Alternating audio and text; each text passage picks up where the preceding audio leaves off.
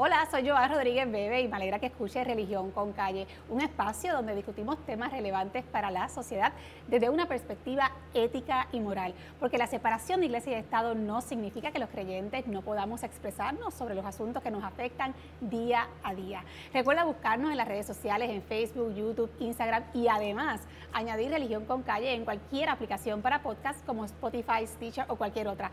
Pero lo más importante, y siempre lo digo, en la página de Facebook de Religión con Calle, además de darle like, dale seguir y ver primero para que todos nuestros episodios te aparezcan en tu página personal y así no te pierdes ninguno de nuestros programas.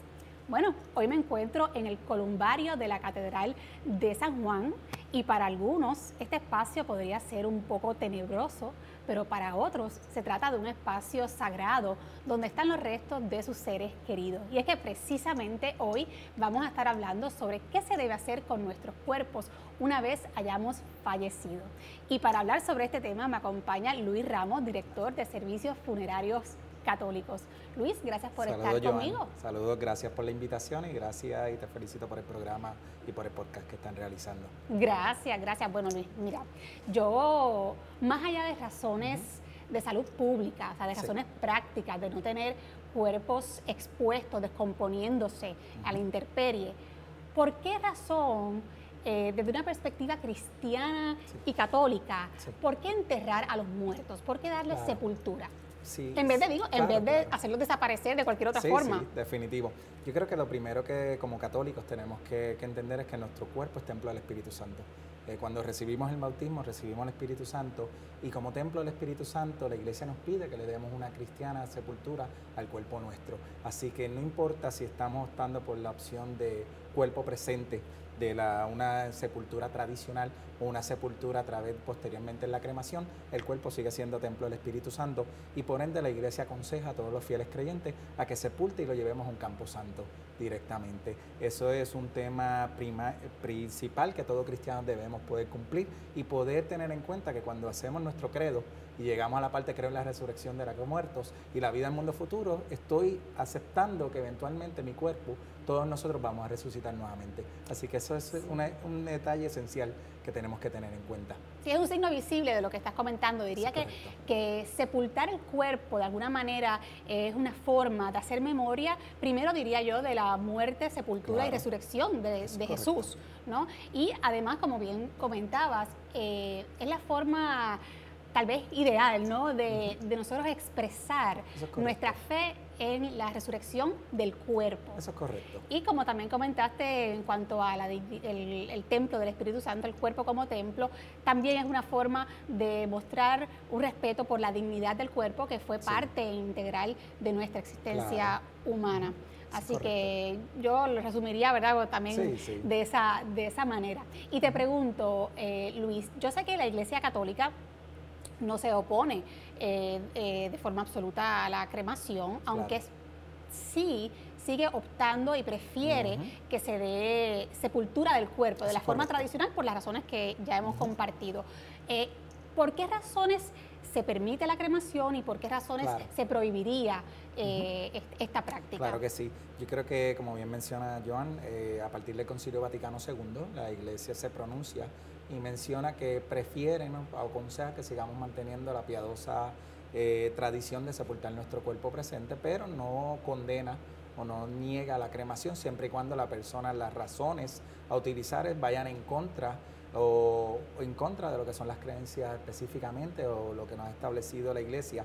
Un poquito más, más hacia adelante, en el 2015, la Congregación para la Doctrina de la Fe emitió un comunicado. Eh, específicamente volviendo a, comentar o básicamente a establecer lo que era su específicamente las recomendaciones que brindaban a todos los fieles creyentes y específicamente hace hincapié en el sepultar o que las cenizas, los restos humanos se preserven y se lleven a un campo santo. ¿Por qué razón? Si quiero entrar a un tema. Y cuando dices Campo Santo, perdóname Luis, sí. ¿a qué nos referimos? Campo Santo. estamos aquí en un espacio, ¿verdad? Que sí. ¿Qué diferencia entre un cementerio y Campo Santo? Lo que la iglesia recomienda es que no importa si esté en un cementerio municipal, cementerio privado o en un lugar específicamente columbario dentro de un templo, dentro de una parroquia, es que se bendiga el lugar El lugar donde va a permanecer el cuerpo nuestro tiene que ser bendecido, tiene que ser llevado a cabo para que nuestros restos permanezcan en ese lugar sagrado hasta la resurrección, como hemos hablado, hasta el momento final de nuestras vidas. Así que cuando hablamos de la cremación, tenemos que entender eh, que lo único que hace la cremación es acelerar el proceso de la descomposición del cuerpo. Eh, así que mediante la aplicación de calor, mediante eso se descompone el cuerpo y lo que son los huesos nuestros que quedan son posteriormente pasados por un proceso de trituración para entregarlos a nuestros seres queridos a través de una urna.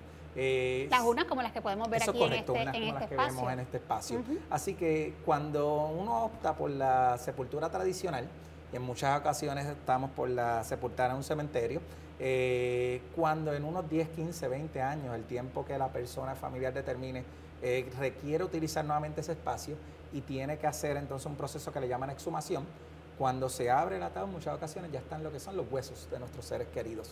Así que esos huesos son pasados a unas cajas, eh, específicamente osario, para entonces remover el espacio y poder seguir utilizando. Una caja pequeña para entonces colocar ya lo que Así que la iglesia reconoce que el proceso directamente de la cremación no está alterando ni está cambiando lo que es el proceso biológico que ocurre al momento de un proceso natural de descomposición de nuestro cuerpo. Ok, o sea que para eh, resumirlo, no se permitiría si se hace de forma expresa para negar o para ir en contra de algún dogma o alguna creencia particular de la iglesia. Eso es correcto. En los demás casos, pues por razones económicas, de salud, de higiene, eh, sociales, se permitiría. Eso es así, eso es así. La iglesia básicamente lo único que le pide a los fieles creyentes es básicamente que antes de ser cremado se lleve a cabo una exequia fúnebre de ese cuerpo. Eh, si no puede por alguna razón, porque el cuerpo pudo haber sido encontrado ahí en un estado en el cual no se permite una exposición pública del cuerpo, puede ser entonces cremado, pero antes de llevar al Campo Santo se le brinde ese último misa en sufragio para ser sepultado. Oye Luis, hay muchas personas que seguramente verdad nos están viendo que dicen, bueno, cuando yo muera, yo quiero que mis cenizas, quiero, primero quiero que me cremen y quiero que mis cenizas sean esparcidas por el mar Caribe o quiero que mis cenizas sean enterradas eh, en algún lugar en el yunque o detrás de la verdad en el patio de mi casa o quiero incluso que esas cenizas estén en una caja o en X lugar dentro de mi hogar. Esto se puede hacer directamente a, nivel de lo que la iglesia recomienda es que sea un campo santo, un lugar bendecido, un lugar específicamente establecido para que los restos mortales nuestros permanezcan en descanso y en oración hasta que llegue la segunda llegada de Cristo y podamos resucitar todos y vayamos eh, juntos.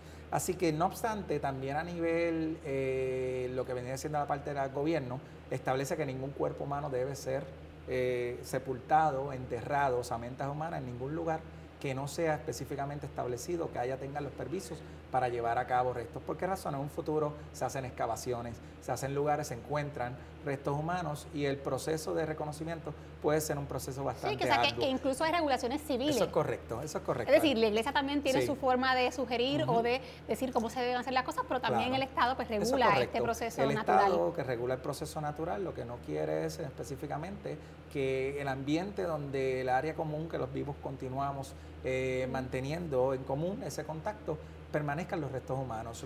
Yo siempre le menciono a las familias eh, el detalle de las cenizas, cuando a veces pensamos las voy a esparcir en el aire, pensamos que va a sacar simplemente un polvo y se va a desaparecer. No, eh, la cremación, las cenizas son los huesos de nuestros seres queridos. Si las tiramos al mar, vamos a ver, son los huesos ya triturados de nuestros seres queridos. El ambiente prácticamente permanece esas cenizas hasta que el mar se los lleva, el lugar.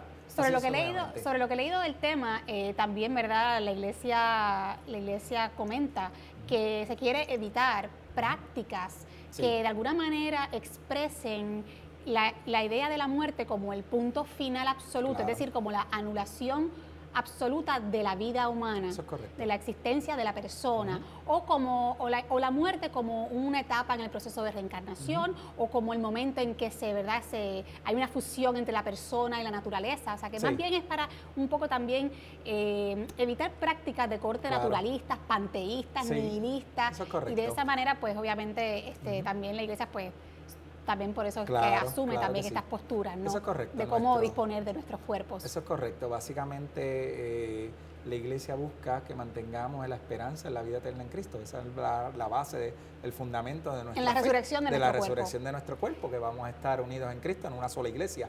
Así que la iglesia lo que está buscando en todo momento es que mantengamos esa costumbre y mantengamos claro que eso es parte de nuestra fe, que es parte de lo que vamos a llegar. Y como bien mencionas, el no, la iglesia no se opone a temas naturales siempre y cuando no vaya en contra de sus dogmas o de sus creencias. Eh, se eh, conceptos naturales en los cuales se siembra un árbol, cementerios, siempre y cuando no vayan. En cambio, lo que es la doctrina de la fe, la iglesia no se opone en esa área. Así que hay que tener mucho cuidado, como bien menciona, que no se vaya a convertir en un elemento en el cual yo entiendo que mi vida se está uniendo a la vida de este árbol o se está uniendo a este concepto natural eh, establecido. Así que eh, fuera de eso, la iglesia ha emitido su, específicamente el Papa Francisco en el 2014, me parece, emitió eh, específicamente una carta que hablaba del cuidado de la casa común y donde pedía a todos los cristianos católicos que preservemos nuestras áreas, nuestro, nuestro medio ambiente. Así, que, la podemos iglesia... Ser, podemos ser ecoamigables. Exactamente, podemos ser ecoamigables. Claro, pueden surgir diferentes propuestas en, esa, en, esa, en esa dirección, siempre y cuando pues, no nieguen, como hemos hablado ya, nuestro dogma y nuestra creencia en la resurrección. Y hablando de resurrección, Luis, estoy segurísima que hay muchas personas que se plantean, bueno, y este, ¿cómo es compatible esto de la cremación con la resurrección del cuerpo? Claro, claro. Lo que tenemos que entender en esa parte es que a medida que han pasado los siglos, la iglesia eh, las dogmas se permanecen, la fe sigue siendo la misma, pero la iglesia ha establecido sus modelos específicamente a seguir. En el siglo XX en adelante, el, entonces cardenal, posteriormente Papa emérito Benedicto, emitió específicamente una carta, la cual él le hablaba sobre los nuevos fundamentos cristianos, creo que fue en el 2005, y hablaba sobre la resurrección de los muertos. Y cuando hablaba de la resurrección de los muertos, hablaba de que cuando profesamos nuestra fe la resurrección de los muertos, estamos hablando de todo nuestro entorno humano. No es, la, no es solamente el entorno físico, no es el entorno espiritual, es todo nuestro elemento humano. Va a haber una resurrección, una unión. Eh, anteriormente, tú podíamos hablar dentro de esa perspectiva de lo que era la separación alma y cuerpo posterior 2000 siglo XX en adelante y especialmente a través del Papa Benedicto hasta mérito, eh, estableció que entonces ese elemento de resurrección es todo el cuerpo en la unión en Cristo. Te lo planteo porque seguramente verá quienes dicen, no, hay que sepultar el cuerpo porque el cuerpo ¿verdad? va a resucitar tal cual lo enterremos. Pero si se crema, pues no hay cuerpo, ¿qué cuerpo entonces resucita? ¿no? Entonces, pues en ese sentido también hay que contemplar que, que, Dios en su omnipotencia es capaz de hacer resucitar cualquier cuerpo, aunque en el mundo terreno no se encuentre de forma material, de forma corpórea.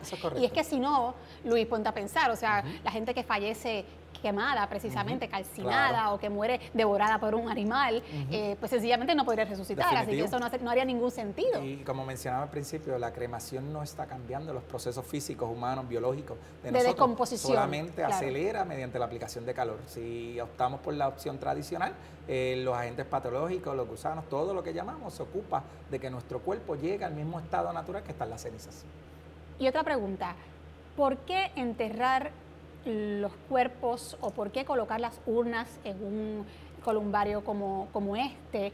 ¿Por qué? Porque estos espacios, ¿por qué no sencillamente, aparte de las razones, ya que hemos hablado sobre las legislaciones civiles o el asunto simplemente de que debe ser lugares santos en el sentido de que tiene que ser bendecido, pero ¿qué, ¿qué, sentido tiene aparte de esto? ¿Qué lógica tiene? Claro, yo siempre cuando hablamos de la muerte, y siempre mencionamos en los distintos talleres educativos que brindamos, que, hay que mirar la muerte como un elemento que impacta distintas dimensiones de nuestra vida, no solamente la parte física mía, impacta el entorno familiar, impacta el entorno social, así que nosotros lo dividimos en esferas entre la parte física, espiritual, emocional y social en la parte emocional, que es la parte que, que, nos quedamos los familiares, porque todas las personas cercanas que parecemos el fallecimiento de un ser querido, nos sentimos, sentimos el profundo dolor. Siempre decimos nuestra fe no nos quita el dolor.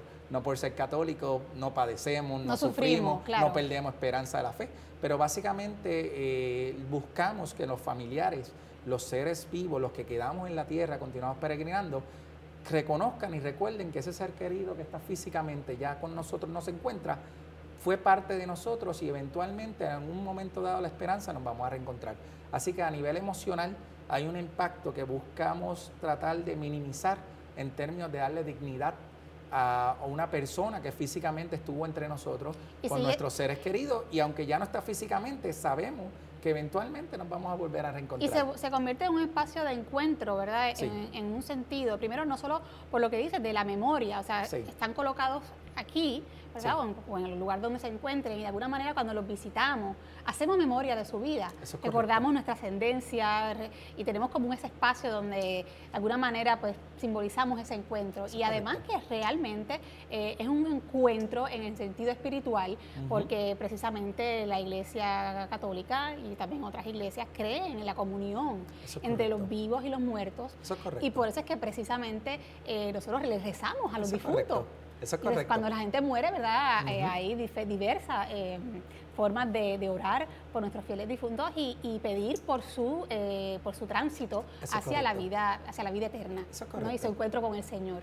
Y también y también este nada, también nosotros, por ejemplo, nosotros rezamos y le pedimos intercesión a, los santos, eso, es algo bien, bien conocido dentro de la Iglesia Católica, o sea que para nosotros pienso yo que estos espacios pues fomentan ese diálogo espiritual entre estas dos dimensiones. Sí, yo creo que si vamos a, a la fase cultural, nuestra cultura hereda mucho de lo que es la cultura romana, de la cultura española, que viene también básicamente a romana, y antes de eso también de la cultura judía. Cuando vemos la muerte en las distintas culturas desde una perspectiva antropológica, eh, los judíos tenían que enterrar en 24 horas. No había un proceso de velatorio. Nosotros éramos eso de los romanos, en la cual los romanos sí iniciaban un proceso de velar, de que el cuerpo pasaban varios días y se llevaban posteriormente los cuerpos a un lugar para ser sepultados, lo que entonces se conoce en Roma muy famoso, que están allí este, los, se me olvidó el nombre ahora mismo, el término exacto, pero que son los, el área donde están los cuerpos de las personas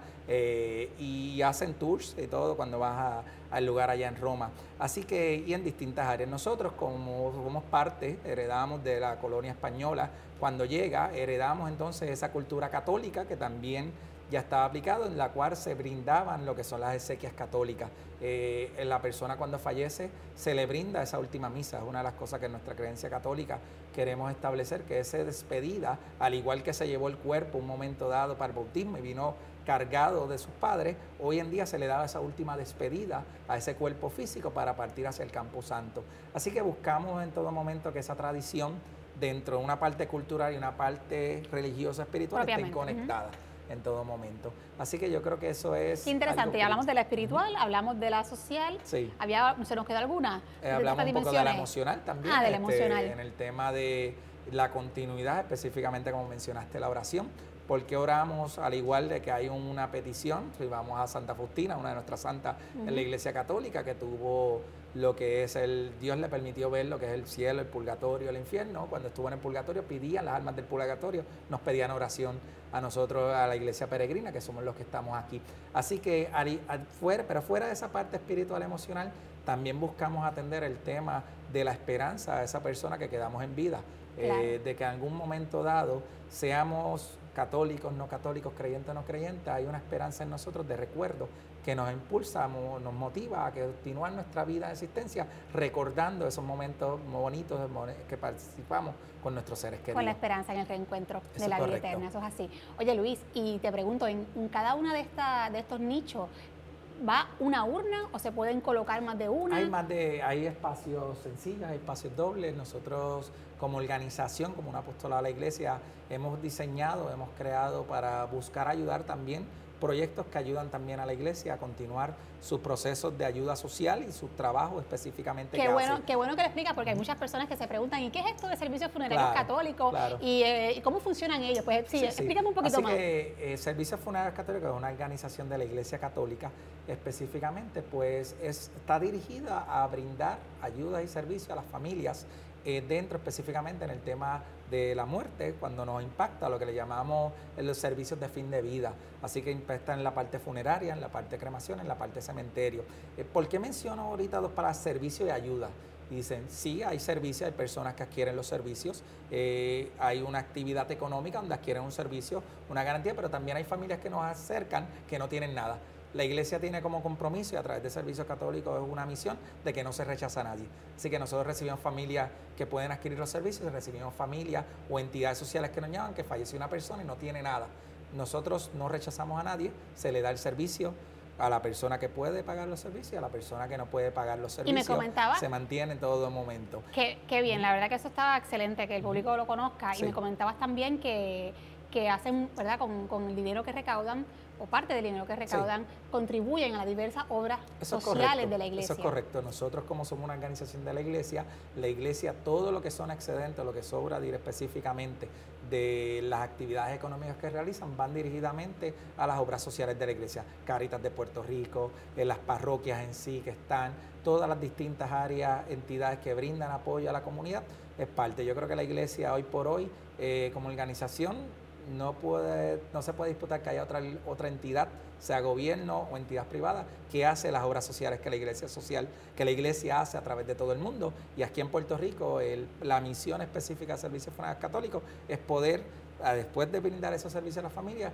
que podamos continuar esas ayudas y esos fondos lleguen a las parroquias, que lleguen a las comunidades para poder continuar estas obras sociales. Qué bien, ya eso es otro tema también que hablaremos en este, en este podcast sobre las obras sociales de la Iglesia Católica, la Iglesia Protestante y otras iglesias en Puerto Rico de otro tipo de, ¿verdad? religiones y denominaciones. Así que ya eso es tema para otro, para otro cantar.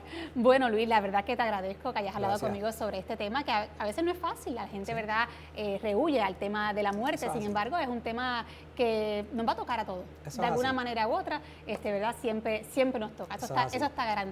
El San Ildefonso nos mencionaba, eh, el fundador de los Redentoristas, decía que no hay momento más, no hay momento más seguro que la muerte, pero hay un momento de mayor inseguridad al momento de pensar en nuestra muerte. Y es la realidad, la, nuestra sociedad y especialmente Occidente que vivimos, queremos ocultar o queremos tocar este tema y decir no.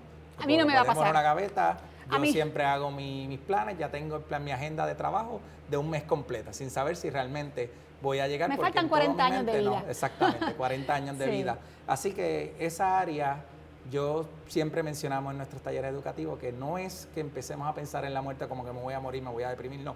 Es tener en cuenta que somos seres mortales, que algún día llegará nuestro partir y que yo hago con mi tiempo en la vida es lo que cuenta y específicamente si soy una persona cristiana de fe católica, cómo yo mantengo esa comunión en acercamiento para que cuando me llegue mi momento pueda mirar a Jesús a los ojos. Para irme mirar directamente al cielo. Eso es correcto. Eso es lo que queremos todos. Eso es correcto. bueno, o por lo menos algunos. Eso es correcto, así pensamos. bueno, Luis, gracias por estar conmigo, gracias a Servicios Funerarios Católicos eh, que a través de ti, ¿verdad?, nos acompañan en esta entrevista por darnos toda la explicación que nos diste, porque la Iglesia Católica quiere acompañarnos en todos los momentos importantes de la vida, incluyendo el momento de la muerte. Así que con ánimo y con esperanza en la resurrección, nos veremos en el próximo episodio de Religión con Calle.